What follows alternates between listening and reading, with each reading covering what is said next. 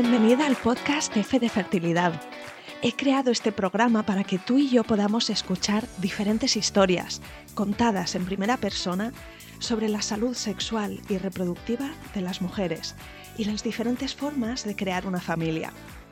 No se habla suficiente de estos temas, de cómo es la infertilidad, las pérdidas gestacionales, la congelación de óvulos, la inseminación artificial, la FIB, la ovodonación, la endometriosis, la infertilidad por factor masculino, la donación de esperma, la adopción, las pruebas genéticas, la crianza monoparental, la fertilidad LGTB, de vivir sin hijos no por elección o del impacto que todo esto tiene en la mente, en las relaciones, en los obstáculos económicos o el estrés que genera. Este podcast cubrirá todas las experiencias sin prejuicios, los finales felices, los casos tristes que aplastan el alma y los que aún están en el limbo. Yo soy Isa, tu anfitriona, y quiero darte la bienvenida y decirte que no estás sola, de verdad. Encuéntrame en Instagram con la cuenta F de Fertilidad y escucha el podcast F de Fertilidad en Spotify, Apple, Evox o Google Podcast y suscríbete para no perderte nada. Empezamos.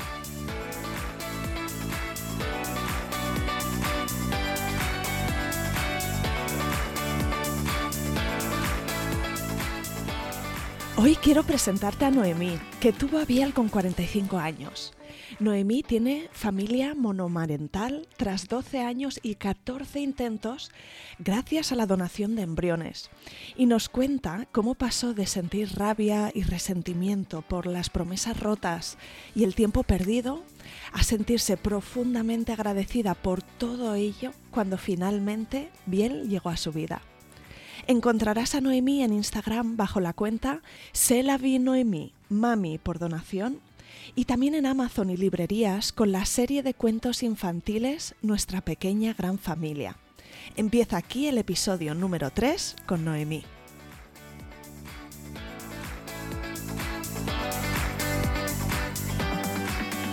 Bienvenida Noemí y de verdad gracias por venir al podcast de Fe de Fertilidad. Nada, muchas gracias por invitarme, yo feliz. Vamos a escuchar tu relato, sé que, tiene tela y seguro que nos vas a explicar un montón de, cosas interesantes. Si te parece bien, cuéntanos un poquito sobre ti, pues eh, de dónde eres, cuántos sois en tu familia. Pues a ver, yo soy de Barcelona, soy catalana. Em, tengo ahora mismo ya 48 años cumplidos y bueno, yo siempre había querido pues ser mami. Mm, por mil historias, pues bueno, lo, que decimos, ¿no? La, la, sociedad pues nos educa en encontrar a tu media naranja, en esperar al momento perfecto para casarte, para ser mamá, tener un trabajo estable, después tener el piso, después haber viajado, todas estas cosas, ¿no? Y bueno, pues mm, la vida después te enseña de que lo que aprendes cuando eres pequeña, pues igual no es muy, muy real, ¿no? En base pues a los estudios que tienes que cursar, a las experiencias de vida que tienes que hacer, a mm, encontrar el trabajo que te gusta, que sea estable. Después te das cuenta que estable no hay nada en esta vida, ni las parejas, ni los trabajos, nada de nada. Eh, a veces incluso ni la familia es estable. Y, bueno, pues a medida que vas aprendiendo todo esto, va pasando el tiempo. ¿Y qué pasa? Pues que llega un momento eh, que cuando quieres ser mamá te das cuenta de que tienes una edad y que ya no puedes esperar más, ni al príncipe azul, ni al trabajo perfecto, ni a nada más. Y esto es lo que me pasó a mí. Eh, yo terminé una relación a los 33 años, no, a los 30 años terminé esa relación.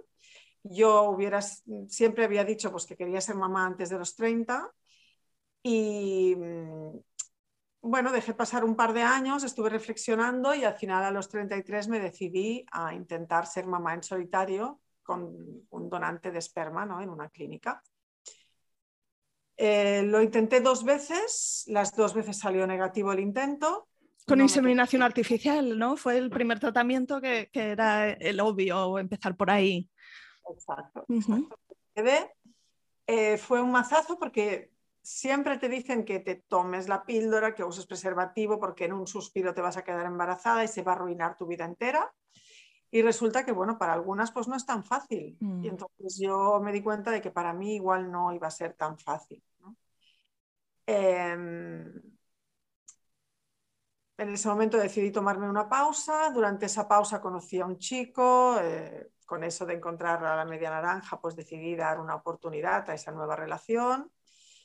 Estuvimos un tiempo juntos, la cosa no fue bien. eh, y después conocí a otro chico y le dije, mira, yo no tengo tiempo que perder, eh, o nos ponemos manos a la obra o esto va a ser una relación así de, pasatiempo, pero yo me voy a poner por mi cuenta a intentar ser mamá. Y me dijo, no, no, vamos a intentarlo. En eso yo ya tenía 38 años, 37, casi 38. Eh, lo intentamos unos 6, 7 meses en casa. Eh, no me quedaba y le dije, vámonos directamente a hacer eh, fecundación in vitro, porque ya me di cuenta de que para mí podía ser realmente difícil quedarme embarazada. ¿Te habían no hecho alguna prueba o te habían sugerido algún diagnóstico o algo? Porque ya habías pasado por la reproducción asistida y, y tú tenías esta sensación, ¿no? De que, de que más allá de que no hubiese funcionado los primeros dos intentos, que quizá ibas a tener dificultades más allá. ¿Era una intuición o, o, o ya te habían hablado de, de que alguna dificultad en concreto?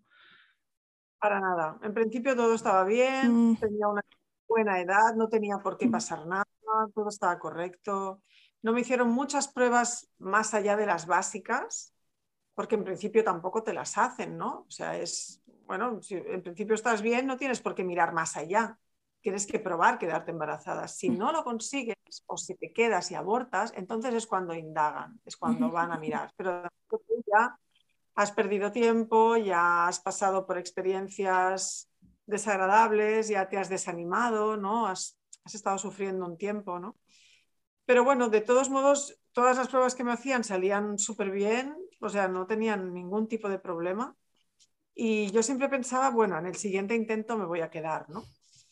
La cosa terminó con que al final, aparte de esas dos inseminaciones artificiales que me hice con 33 años, estar seis meses en casa probándolo en los días fértiles. Me hice cinco fecundaciones in vitro que salieron negativas siempre, jamás me quedé embarazada. Eso son muchas. O sea, es que se dice pronto, vez... pero estuviste, o sea, para empezar es años de tiempo, ¿verdad? Y luego es que son mogollón de visitas a, a clínica.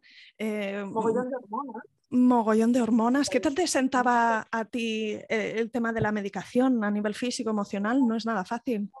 No, no me afectó jamás, nunca, jamás me ha afectado ni físicamente ni emocionalmente. O sea, a ver, yo estaba triste cuando no me quedaba embarazada, obviamente.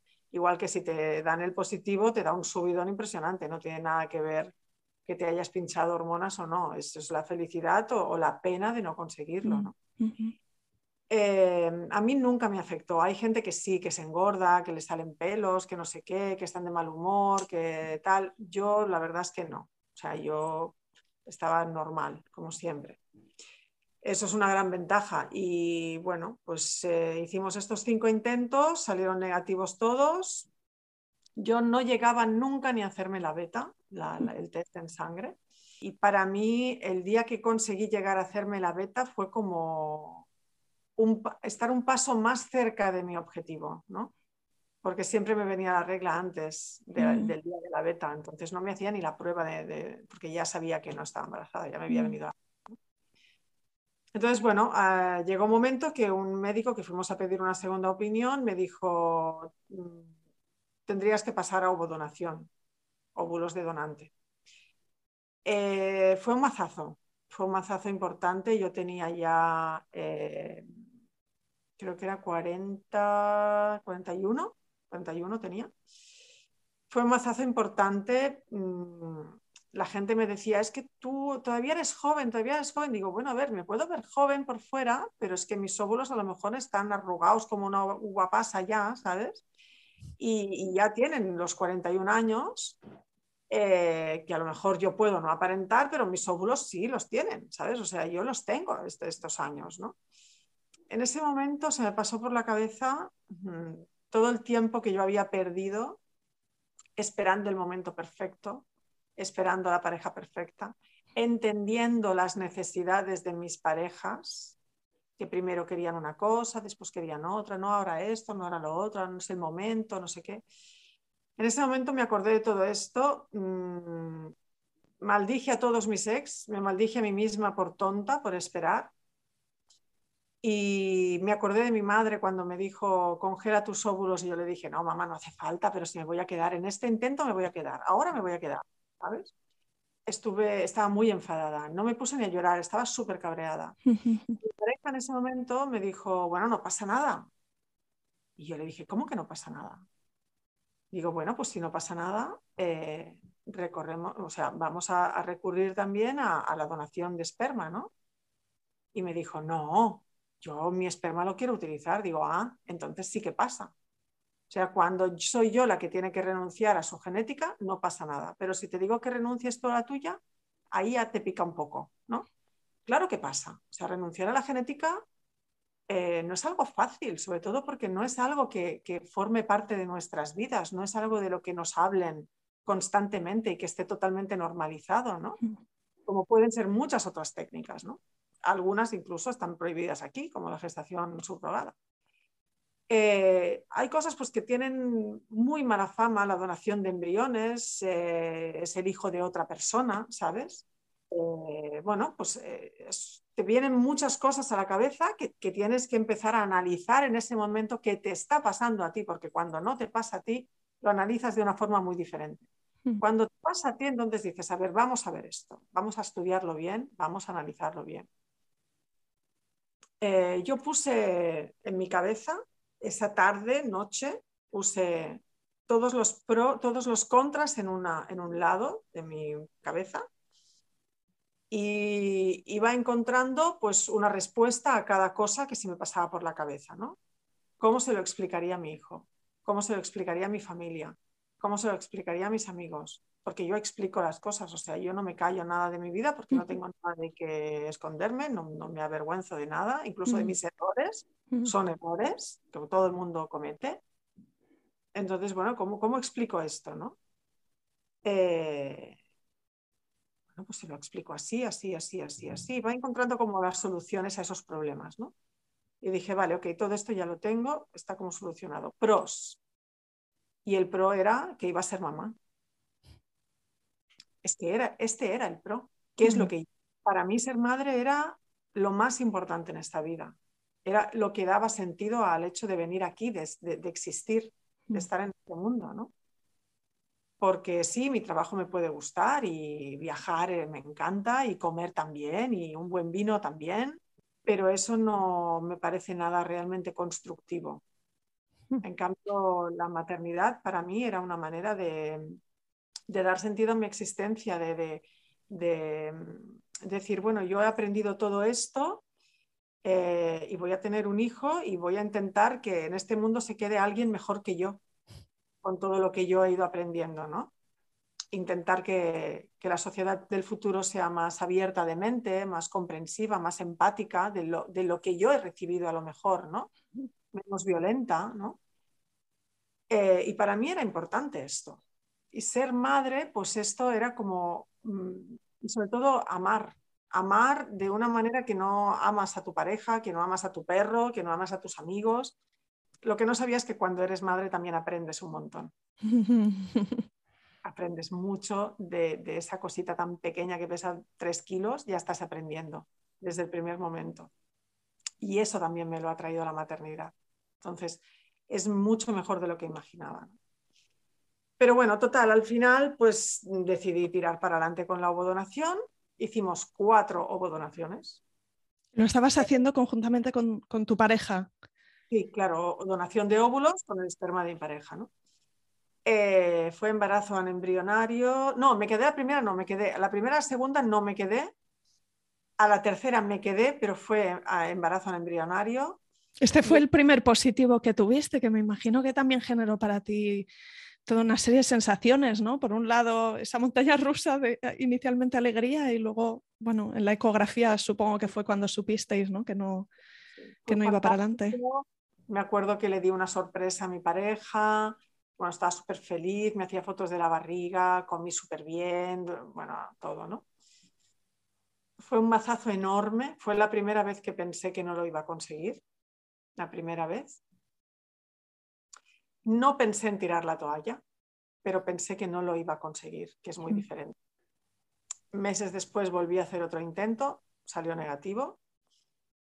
Eh, en ese momento, al cabo, me fui a hacer otra histeroscopia y tal, y cuando volví tuve una discusión con mi pareja que la relación estaba muy machacada, no por el tema de, la búsqueda de embarazo, pero bueno, ahí ves también eh, si la, persona pues responde como tiene que responder, si está a tu lado, si te entiende, si no te entiende, si eh, está ahí o no está, ¿no?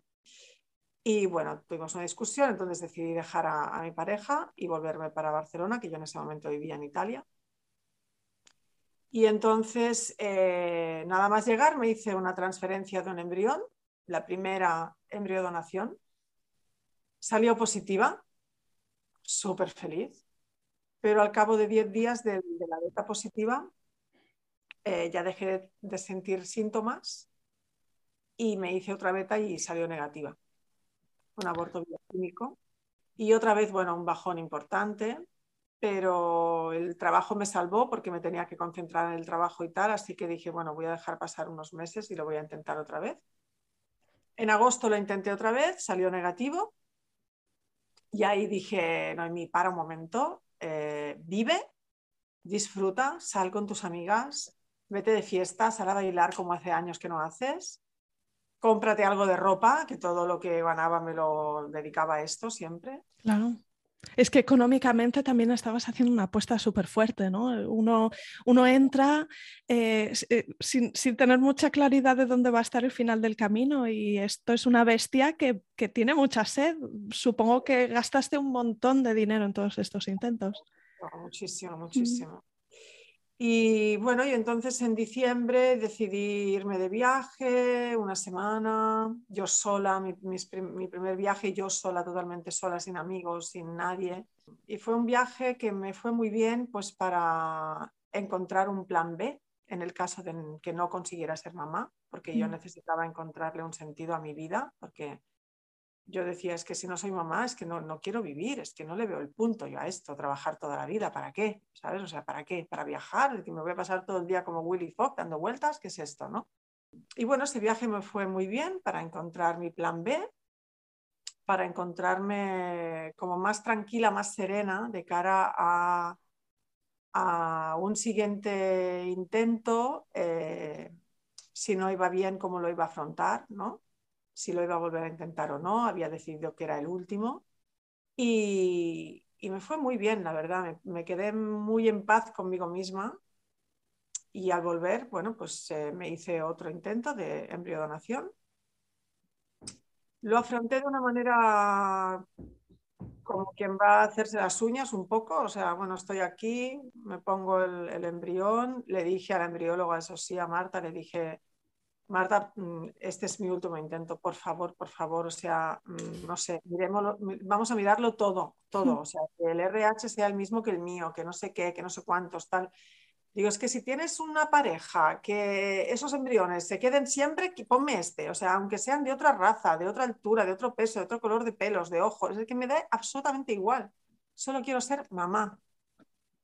Y me dijo, no, no, es que esto no se puede, o sea, no hay una pareja que siempre se queden, ¿sabes? O sea, esto es mucho más complicado que todo esto, ¿no? Y, bueno, entonces me hice la transferencia, salió positivo, el embarazo fue genial. Cuando en el trabajo dije que me había quedado embarazada, la propietaria me despidió los tres meses de embarazo. Eh, fue una parte negativa porque me generó ansiedad, porque pensaba, ostras, madre en solitario, embarazada, nadie me va a dar trabajo, a ver qué pasa, ¿sabes? No tenía casi paro, tenía solo dos meses más, me quedaban, no me quedaba nada más porque había estado viviendo en Italia. Eh, pero bueno, me tuvo que indemnizar porque si no, obviamente hubiéramos sido, hubiera caído un puro. Y bueno, eso me permitió, por otro lado, pues pasar un embarazo súper bonito, muy tranquilo, yendo a la playa, cuidándome, dedicándome a mí, comiendo bien, dando paseos. No miré mm, ropita de niños hasta los 6, 7 meses porque mm. tenía pánico a que pasara algo. Mm. No, me, no me fiaba, eso es las secuelas de, la infertilidad, ¿no? De cuando sí, que ya no das nada por hecho, ¿verdad? Porque es que empezabas explicándonos esto que nos comunican de, de, niñas, de jóvenes, que con mirarte dos veces ya te puedes quedar embarazada, ¿no? Es que partimos de esa base y nos damos cuenta de que no es la realidad mm, después y entonces dejamos de dar por hecho el milagro de la vida. Exacto esos embarazos suelen ser agridulces, ¿no? De alguna forma, porque hay una ilusión tremenda y desde luego son súper buscados y luchados, pero súper normal también que haya esta sensación de, de no, no, soltar del todo el estado de alerta hasta que ya, pues quizá está más avanzado o incluso cuando ya tienes el bebé en brazos, que entonces ya puedes respirar tranquila. No, tampoco respiras tranquila. Cuando tienes el bebé en brazos, tienes muerto, tienes pues, miedo de la muerte súbita. Yo los primeros meses no lo dejaba dormir, pobrecito, cada vez que lo veía quieto, que no notaba que el pecho subía y bajaba, le daba un meneo a la cuna para que se moviera, porque tenía pánico. O sea, y, cuando dormía conmigo en la cama igual, o sea, le hacía así como chic, chic, chic, a ver si te mueves, y sí, entonces se movía, el pobre se quejaba, decía, perdona, perdona, sigue durmiendo. Estabas vivo. No, no, es como, bueno, pánico, pánico, pánico. Sí, sí.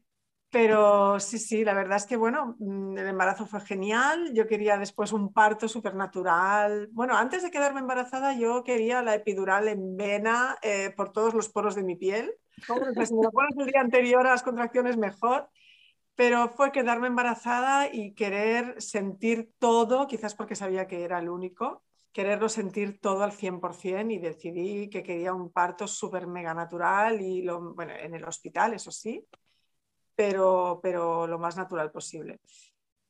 Pero, como siempre, la vida decide y tuve todo lo contrario, o sea, un mm. parto programado a las 40 semanas, más un día, con oxitocina, con prostaglandina, no dilataba a las 24 horas, yo seguía sin dilatar, aunque tenía contracciones y tal, pero nada, ni me dolían las contracciones. Y al final fuimos a cesárea. Me acuerdo que esto siempre lo cuento porque creo que es algo significativo. Yo nunca había tenido miedo a, si yo sentiría mío a mi hijo. Nunca se me pasó por la cabeza. O sea, tenía muy claro que era mi hijo, punto y pelota, ¿no? Pero en el momento en que me dejaron sola en el quirófano y me quedé allí sentada, que tenían que venir a ponerme la epidural y tal, se me pasó por la cabeza si él se sentiría mi hijo. Y en ese momento me, dio como un salto el corazón, un vuelto el corazón, eh, un vuelco el corazón, porque pensé, ostras, él se va a sentir mi hijo, ¿sabes? Y entonces ya entraron, me tumbé y tal, empezó, bueno, todo y tal, corte tal cual, le oí llorar, yo lloré de emoción, ya me emociono ahora también otra vez, como siempre. Eh, y en ese momento me lo pusieron aquí pegado a mi cara, él, bueno, berreaba, pero berreaba. Y le hablé, le dije, hola, amor mío, te quiero mucho. Y en ese momento él abrió los ojos, dejó de berrear y me miró. Y yo allí entendí que él ya se sentía hijo mío. Hmm. O sea, esa conexión ya está. ¿Sabes? da igual. Da igual que sea genética, no genética. O sea, el amor que nos une va mucho más allá de, de que yo lo haya gestado, de que sea mi genética, de que no lo sea, que he estado yo. O sea, ese amor, eso se transmite con la energía y eso llega, ¿sabes? Eso es, eso es increíble. muchas veces también con, hijos adoptivos esto pasa, ¿no? Que cuando se encuentran, ese niño ya se va a tus brazos y no te suelta. Sabe que, que hay ese, ese hilo rojo, ¿sabes? Que te unen, ¿no? Es como que ya llegaron, se, se unieron, ¿no? Los dos extremos, ya, ya estamos juntos, ¿no? Yo creo que eso pasa ¿no? con, con, esas almas que nos tenemos que reunir ¿no? de alguna manera. Y, y, es genial, o sea, yo no daría un paso atrás, haría todo exactamente igual, perdería el mismo tiempo que perdí, haría el tonto con todos los ex que, que tuve, eh, porque el final ha sido este. Y todo esto de lo que una vez me arrepentí, ¿no? Y maldije y me cabreé, pues ahora doy las gracias por todo eso, porque eso me ha llevado donde estoy ahora con mi hijo. Y no lo cambio por nada del mundo. No, si me dijeran, Noemí, puedes volver atrás, congelar tus óvulos, quedarte embarazada a los 30, a los 25, que ni de coña, porque no sería él. Sí, qué mensaje tan importante, ¿verdad? Porque cuando uno está transitando ese camino, es importante poder también aferrarse a pensamientos como, como este. Jo, te haría un montón de preguntas, Noemí, porque fíjate pues que... otro podcast. me parece que da para mucho, da para sí, mucho. Sí, sí, desde luego. Yo estoy de acuerdo en esto que dices, que, que el, el, el, vínculo mm, se crea con el amor, ¿no? Está, y que, que, hay muchas formas diferentes de crear una familia y que, bueno, en, en, España, de hecho, en muchos sentidos quizá las leyes son bastante pioneras o la tecnología de la reproducción asistida en España está bastante avanzada. Tengo entendido que viene gente de muchos países para hacerse sí. los tratamientos aquí, pero luego hay en otras áreas que lo has mencionado antes, ¿no? que la gestación subrogada aquí no está permitida, mientras que en otros países sí. Eh, aquí la donación es anónima, ¿no? tanto si hablamos de óvulos o esperma o como es tu caso de embriones. Y en otros países no es así porque se entiende quizá que, que el, el, el, hijo, el niño también tiene ciertos derechos o puede tener cierta necesidad eh, por temas de salud en el futuro, ¿no? de, de encontrarse con algún pariente genético. Yo no sé qué opinión tienes tú con respecto a esto? Porque decías que, claro, tuviste que reflexionar sobre todo esto porque fue tu caso. Es que si, si no lo es el nuestro, no lo íbamos a entender. Sí, sí. Yo estoy totalmente a favor de que mm, se elimine el anonimato de los donantes. Eh, primero porque yo creo que la ley es, lo, o sea, está escrita como para esconder, ¿vale? Es como proteger a los donantes. ¿De qué los tienen que proteger si el hijo es mío? Si yo no le voy a colgar el hijo a nadie, si el hijo es mío, ¿sabes? Eh, y, y, y, eso que la donación es voluntario, ¿no? Entonces también hay una parte de consentimiento, no entendiendo. Robado, no se ha robado nada a nadie, ¿sabes? Claro. O sea, no se ha forzado a nadie, todo es voluntario, o sea, es que no. Eh, yo creo que todo el mundo tiene derecho a conocer sus orígenes. Eh, cuando además es una donación, yo creo que es, son unos, unos orígenes bellísimos, porque aunque haya una compensación económica, que para los hombres es de unos 50, 60 euros, o para las mujeres, que obviamente tienen que hacer el tratamiento con uh, hormonas y tienen que estar casi un mes yendo y viniendo, análisis, bla, bla, bla, bla, bla, eh, son unos 900 euros la compensación económica eh, eso no está pagado. O sea, yo, si me dicen tienes que pagar más, yo lo hubiera pagado. O sea, es que no, no, no, no. Un hijo no tiene precio, claro. ¿sabes? Entonces, eh, tú pagas los costes de, de, de, los médicos, es una clínica privada, en la pública también hay tratamientos que se hacen, ¿no? Lo que pasa es que tiene muchos más protocolos, es mucho más, las listas de espera son de órdago, como en las adopciones también, o sea que es de una vergüenza.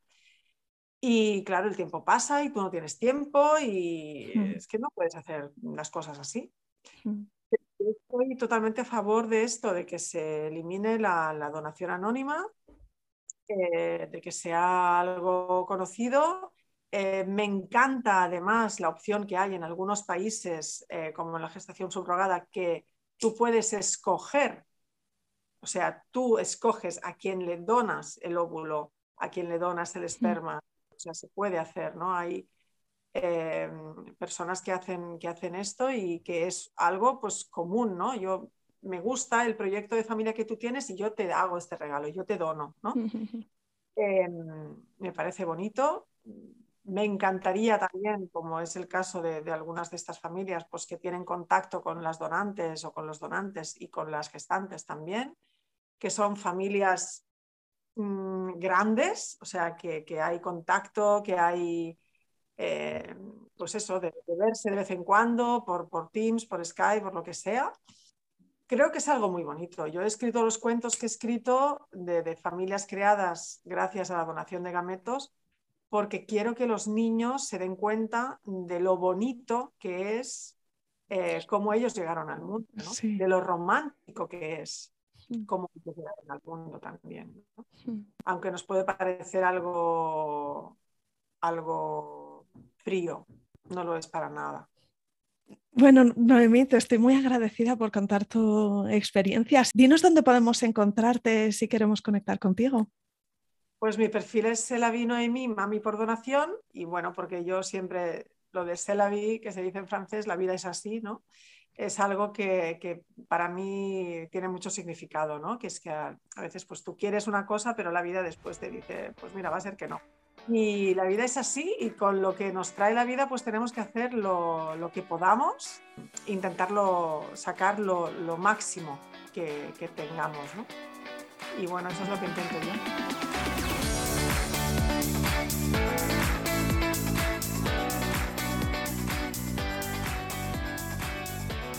Aquí acaba este episodio. Si te ha gustado, suscríbete al podcast en Spotify, en iTunes, en Evox o en Google Podcast. Encontrarás una estupenda biblioteca de relatos de otras mujeres y algún hombre que han transitado o están transitando el camino de la fertilidad. Mi deseo es que escuchar sus experiencias te empodere y te ayude en tu propio camino. Será genial si conectas conmigo en Instagram. Sigue la cuenta F de Fertilidad. Ayúdame con esta misión de arrojar luz sobre experiencias reales o simplemente recomiéndale el podcast a alguna amiga a quien creas le puede interesar. No dejes de escribirme un mensaje directo en Instagram, la cuenta es F de Fertilidad y me encantará saber de ti. Cuídate mucho, nos vemos la semana que viene.